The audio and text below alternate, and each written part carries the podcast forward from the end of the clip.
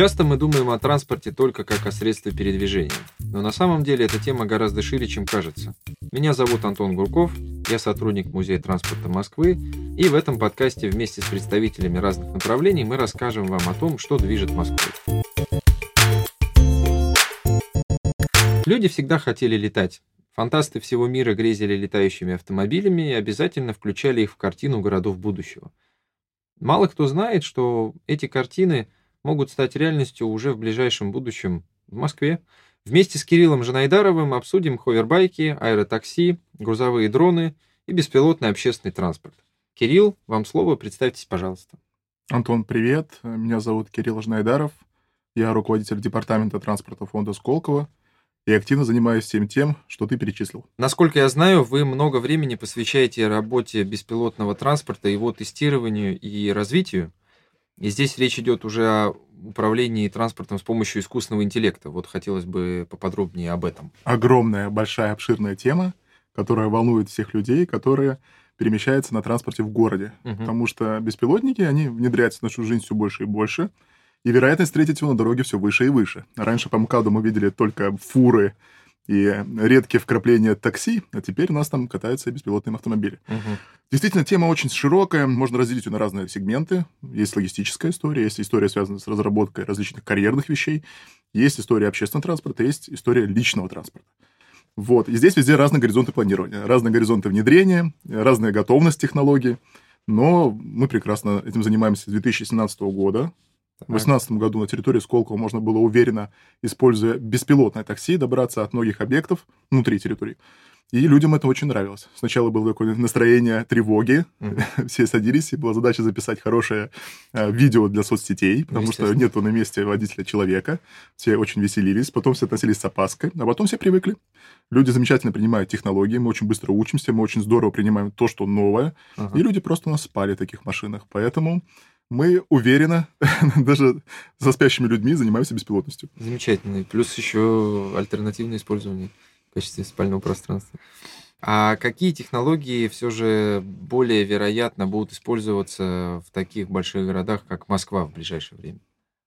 Касаясь городской тематики, я думаю, мы в ближайшее время увидим все больше и больше внедрения системы ADAS, системы помощи водителю. То есть uh-huh. они появляются у нас уже и так на общественном транспорте. И таких решений становится все больше и больше.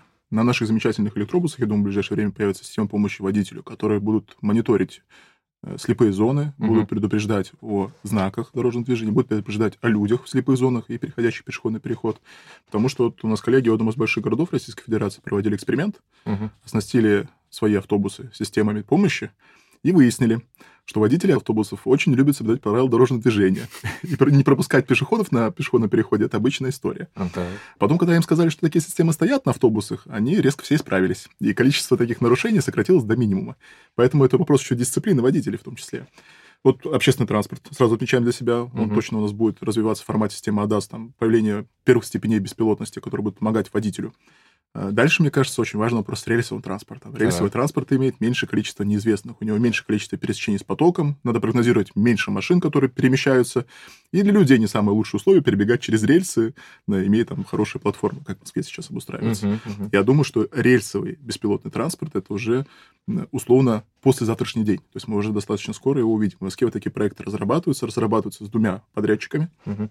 Поэтому, я думаю, Мосгортранс этому вопросу уделяет определенное внимание. Потому что рельсовый транспорт, я думаю, мы все видели в аэропортах, когда перемещаются между терминалами беспилотные поезда. И метрополитен. Uh-huh. Французская десятая линия метрополитена пресловутая, о которой все говорят, она функционирует уже очень-очень давно. Uh-huh. Все живы, всем удобно, машиниста там нет. И плюс еще у нас есть замечательный институт Мостранспроект, который работает в Москве. И ребята в свое время запускали беспилотный паркон, который перемещался по определенным улицам, хм. фотографировал машины нарушителей парковки так. и также беспилотно вставлял им штрафы за эти нарушения. Такой эксперимент достаточно хорошо там, показал себя, и, но это требует небольшого изменения УДД. То есть надо делать ага. так, чтобы машины как раз было меньше ситуаций конфликтных, меньше пересечений. Угу. Вот. Такие вот э, замечательные кейсы, они точно находятся в ощутимой близости к нам, и угу. скоро мы все эти машины на улице увидим. Угу. Да, у меня вопрос возник. А с точки зрения реализации в рельсовом транспорте, где это может быть э, В Москве это трамвай. Вот, вот. Наземные или подземные, я хотел спросить. И наземные, и подземные. Подземные это уже давно такое старое решение, ага. беспилотное решение. Значит, да, нет. совершенно верно. Там есть определенные аспекты, которые нужно прогнозировать, оценивать ага. и видеть. Но эти решения, они достаточно простые. Тут кто ага. комплексирование данных, который идет в городе, который собирает обычная машина, легковая, оно несоизмеримо с тем, что происходит под землей, конечно. Ага. А трамвай немножко сложнее. Но в Москве, есть, заметьте, есть замечательная программа, когда у трамвая есть приоритет. И ЦУДД uh-huh. идет таким путем, и создается приоритет движения трамвая. Строятся замечательные платформы низкопольные. То есть трамвай приобретает такой культурный вид. Не да, такого да. дикого транспорта, который выживал в городе в череде автобусов, а это уже такой полноценный, хороший городской транспорт, комфортный для пассажира. Uh-huh. И вот это появление зеленого коридора для трамвая, выделенные полосы, обособленные полосы, которые отделяются бордюром от проезжей uh-huh. части, это как раз то самое преимущество, которое позволяет внедрять беспилотность быстрее. Uh-huh. Меньше неизвестных, меньше проблем, проще движение. А что касается каршеринга, я думаю, все прекрасно понимают, что он пользуется огромной популярностью, практически с первых дней своего появления растет, развивается какими-то циклопическими объемами, парки машин и так далее. Что можно сказать про будущее этой индустрии и связано ли будущее вообще в принципе с этой индустрией? Да, сначала надо сказать, что в Москве, если не ошибаюсь, самый большой в мире парк машин каршеринга. Последний раз я слышал в Европе. Да? В Европе, да. Огромный колоссальный парк. Действительно, услуга зашла. Это как раз по поводу того, что новые технологии здорово mm. принимаются людьми. И в большом городе, мегаполисе так здорово стрельнуло. Но э, в части будущего, если смотреть на все прогнозы, uh-huh. которые делают э, и транспортные аналитики, и различные крупные организации, международные в том числе, uh-huh. то некая универсальное будущее транспорта мирового – это гибрид между тем самым каршерингом где не требуется владение общественным транспортом. Угу. То есть это условно лично общественный транспорт, вот так вот назову его. Захотел так, захотел Да-да-да, личного владения в будущем ну, не предполагается, потому что это очень дорого. Если мы посмотрим цифры сейчас, мы поймем, что владение личным автомобилем, оно дороже и такси, и каршеринга. Это каршеринг, да. соответственно, самый дешевый способ перемещения из всех трех. Угу. Не надо ничего тебе покупать, никакие страховки, бензин еще заправить за тебя. Угу. И учитывая наше там потенциально беспилотное будущее, каршеринг, он становится таким уже универсальным механизмом. Угу. Личного владения не будет, будет некий условный каршеринг, который будет перемещаться в формате общественного транспорта. То есть ты вышел, заказал себе беспилотную машину, сел и уехал. Для mm-hmm. города хорошо не занимается парковочное пространство, машина находится в движении. Чем больше она двигается, тем она эффективнее. Это старая история, вот моя личная машина. Я от работы живу достаточно близко, uh-huh. и я трачу, наверное, в день, может быть, час времени. То есть uh-huh. у меня час времени работает. 23 часа она стоит. Да. То есть она очень эффективно работает на стоянке. Да. Эффективно э, стоит и охраняет то место, где она находится. Очень эффективно. Машины каршеринга – это другая история. Они двигаются 4-8 часов в сутки. Это, ну, это значительно больше, чем я. Доходит до 8. А вот потенциальный такой футуристичной тематики, когда mm-hmm. появляется беспилотность, сопряженная с каким-то электрическим двигателем, э, с возможностью индукционной зарядки, когда mm-hmm. не требуется ничего вставлять, да, да, да. то есть когда машина полностью автономна, тогда она будет двигаться еще больше по времени. Она более эффективно будет использовать то городское пространство, которое mm-hmm. у нас есть. Ну, наверное, к этому мы все когда-то придем. Конечно, все эти шаги тяжело оценить, наверное, во временном формате, такой таймлайнер тяжело составить, потому что есть определенные вещи, связанные с самой технологией, с нормативно-правовым регулированием, mm-hmm. но мы двигаемся все туда, пытаемся создать некий универсальный механизм, э, чтобы было дешево, удобно, комфортно и желательно ничем не владеть. Ну, звучит логично, да. А говоря подробнее о беспилотном транспорте, какие можно прогнозы дать на эту тему? В каких видах транспорта он э, может быть наиболее распространен? И что вообще с ним происходит сейчас? Развивается. Достаточно активно, эффективно развивается. Э, я опять-таки остановлюсь на отдельных частях, мы про них постараюсь рассказать емко, но чтобы было понятно и интересно. Остановлюсь в первой тематике на личном транспорте. Все мы знаем большой глобальный проект Яндекса по внедрению беспилотных автомобилей. Парк Яндекса сейчас это 170 машин. То есть это достаточно большой, серьезный, уверенный парк, который тестируется не только на территории Российской Федерации. И вот э, коллеги из Яндекса с большой группой единомышленников в свое время участвовали в написании э, постановления правительства 1415, которое позволяло тестировать беспилотные машины на дорогах общего пользования в потоке, но с оператором в салоне. Человек mm-hmm. сидел за рулем, но руль мог не касаться, и машина таким образом перемещалась. Но этого, собственно, всем показалось мало. Дальше появляется такой термин, как экспериментальный правовой режим. И вот в 2021 году он был введен в первом формате. Там уже все гораздо интереснее. Там так. есть разделение типов беспилотников на два. ВАЦ-1, когда оператор находится в салоне, но сидит уже не на водительском кресле, а рядышком. Так. И вот так вот можно по яснее перемещаться, например. И ВАЦ-2, когда в салоне человека нет вообще. То есть это полноценный беспилотник, где нету человека в салоне, и он контролируется, не управляется, а именно контролируется удаленным оператором, который ага. вмешивается только в случае каких-то происшествий. Ага. Вот такой ВАЦ-2 на территории Российской Федерации разрешен в двух местах. Это Иннополис в Татарстане ага. и инновационный центр Сколково в Москве. Поэтому вот welcome, как говорится, в Сколково. У нас Дав- тут все есть. Да. Дав- давно не был, не видел там еще этих машин. Они долгое время у нас перемещались. Законодательно это, самое главное, можно. И сейчас вот выходит э, еще один ЭПР, который пишут уже другие люди, там не только Яндекс, там еще появляется Сберавтотех.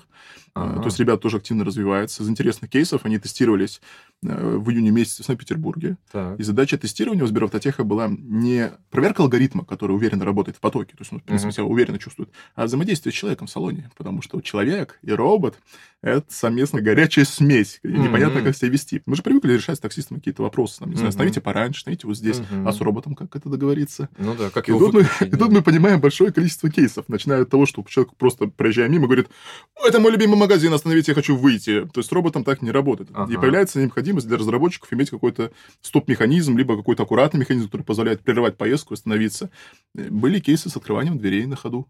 Mm-hmm. Причем это была проверка робота, как он себя поведет, когда тебе пытается дверь открыть на ходу. Mm-hmm. Таких вещей, моментов общения именно человека с машиной, они очень-очень важны. И все, эти, mm-hmm. все технологические команды пытаются прийти э, вот этому вот конкретному кейсу, когда человек уже в коммерческом формате будет находиться в машине. Потому что человек с машиной взаимодействует пока непонятно как. Uh-huh. И неизвестных гораздо больше, чем на дороге. Ну, вот это скорее вот именно про лично такси, скажем так. Uh-huh. Ну, вот. Все, что касается различных внедрений логистических. Это mm-hmm. тоже уже сегодняшний день. Уже написан НПР, который регламентирует перевозку грузов между Москвой и Санкт-Петербургом. Mm-hmm. Мы надеемся, что в следующем году появятся технологические команды, которые повезут уже грузы непосредственно из Москвы в Питер, используя беспилотность на автомобиле. Mm-hmm. В свое время, когда тестировались, были интересные моменты, потому что постановление 1415, которое я упоминал, оно mm-hmm. действует на определенных субъектах. И, например, на дороге из Москвы в Санкт-Петербург оно не действовало в Тверской области. Вот Москва, Московская область, Новгородская область, Ленинградская область, Санкт-Петербург, все в порядке. Uh-huh. А в Тверской нет. В Тверской перемещаться бесплатно нельзя было. И вот такие вот юридические казусы, они, ну, они позволяют командам испытать очень многие различные uh-huh. сценарии, даже очень сильно не хотелось. Потому что коллеги с ГИБДД даже наблюдают за исполнением постановления. Ну, конечно. А в Тверской области нельзя ездить беспилотно по дороге М11. Поэтому вот новый ЭПР — это вот такая новая история, которая позволяет внедряться. Я уже молчу там про различные карьерные разработки, где белазы, огромные белазы, давно уже автоматизированы таких машин там условно 800 штук, которые mm-hmm. просто в беспилотном формате перемещаются. То есть это карьерная, муторная работа, погрузка руды, отвоз ее там место выгрузки, вот постоянное движение, оно давно уже во всем мире автоматизируется. В России тоже есть замечательная компания Цифра Robotics, которая mm-hmm. раньше была Vist Robotics, тоже участник проекта Сколку в свое время ребята достаточно активно этим занимаются, тоже автоматизируют. Технологически в России, мне кажется, мы на очень высоком уровне находимся. То есть наш софт, он mm-hmm. сопоставим с лидерами рынка. По хардовой части, конечно, где работать. Не так много в России производителей лидаров, mm-hmm. радаров, сенсоров и прочих датчиков их не так много, а тех, что есть, производят очень маленькие партии. Конечно, это недостаточно, потому что в среднем на ту же самую беспилотную машину уходит минимум 4 лидара. Угу. Минимум 4. А вот наш текущий производитель российский, который мне известен один, производит в год от 100 до 300. Можно поделить и посчитать, сколько машин мы можем выпустить на выходе. Ну, да. А так, в целом, мы молодцом. Бояться российские беспилотные машины не стоит. Абсолютно точно. Если возможность прокатиться, катайтесь. Надеюсь, в следующем году в Сколку мы всех увидим, и потому что мы планируем реанимировать данный сервис. Угу можно будет приехать к нам и попробовать потестировать такую машину супер, в реальности. Супер. Не боясь последствий. Надо будет э, поучаствовать. Интересно, да.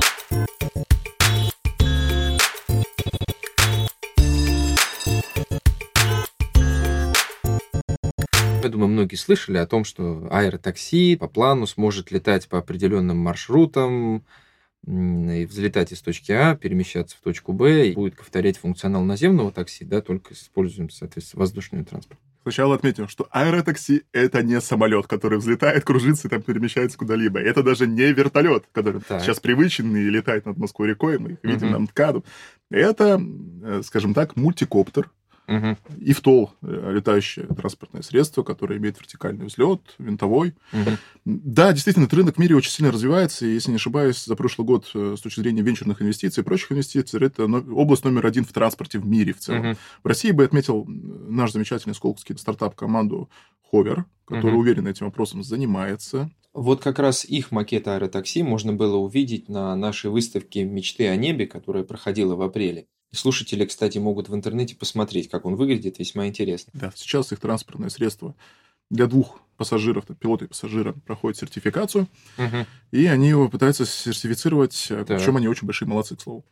Вот. эм, По моим ощущениям, конечно, требуется и доработка нормативной базы, Мгм. требуется и понимание стоимости, хотя вот ребята заявляют, что километр будет стоить 200 рублей, то есть это в формате как такси достаточно удобненько будет. Ну Вот. Но повторюсь, что вместимость два человека в первом формате точно будет находиться в салоне пилот, который будет сертифицирован как пилот. Дальше средство тоже будет беспилотное, абсолютно Мгм. точно. Ну Вот. И здесь существуют различные теории, где летать, что делать. Но мне кажется, достаточно разумный подход, когда используется для движения магистраль такая условная, которая проходит, например, над водой. То есть все вот водные каналы, Ага. река Москва, каналы имени Москвы, они покрывают достаточно большое количество там, места в городе. Мгм. Если делать такие условные посадочные понтоны, то они покрывают большое количество. Можно еще использовать железнодорожные путепроводы, э, так- такие ветки, где есть движение, но оно не такое суперинтенсивное, как на автомобильных дорогах, либо Мгм. пешеходных зонах. Ну, поэтому, условно, такие дороги для летающего аэротакси — это реки, путепроводы и прочие-прочие такие элементы, связанные с инфраструктурой. Вот. И причем не только мы там до этого додумались, такие Мгм. вещи коллеги в Барселоне обсуждали еще десяток лет назад, чтобы использовать для движения беспилотных летающих средств воду. Поэтому, ну, в целом, э, работа ведется, область перспективная, все в нее активно инвестируют. Я думаю, что мы что-то увидим, но в моем ощущении все-таки какой некий люкс формат, и дорогая достаточно услуга будет, и не уверен, что можно выйти на 200 рублей ну, в ближайшее время. В дальнейшем, надеюсь, получится. Ну да, из всего того, что на сегодняшний день предлагается, близкого к реализации, это самый туманный вариант, наверное. Ну, в городе есть чем заниматься. У нас тут Ну, река конечно. осваивается, появляются электрические корабли на реке. Вроде недолго осталось уже до Ну, запуска там, да. Да-да-да, то есть там четыре из них уже готовы, Мгм. электробусы растут. То есть у нас есть где расти. Каршеринг, кикшеринг, не забываем про микромобильность. Ее в Да, городе тоже очень много. Поэтому городу в этой Мгм. части можно еще много всего сделать интересно. Это точно. Купить нормальный велосипед, например. Большое спасибо за беседу. Уверен, что многие слушатели уже планируют свою поездку в Сколково для ознакомления с беспилотниками. А к теме транспорта будущего мы еще обязательно вернемся. Пока напоминаю, что вы слушали подкаст Музея транспорта Москвы. Впереди у нас еще много интересных тем, поэтому следите за обновлениями, и нам с вами по пути.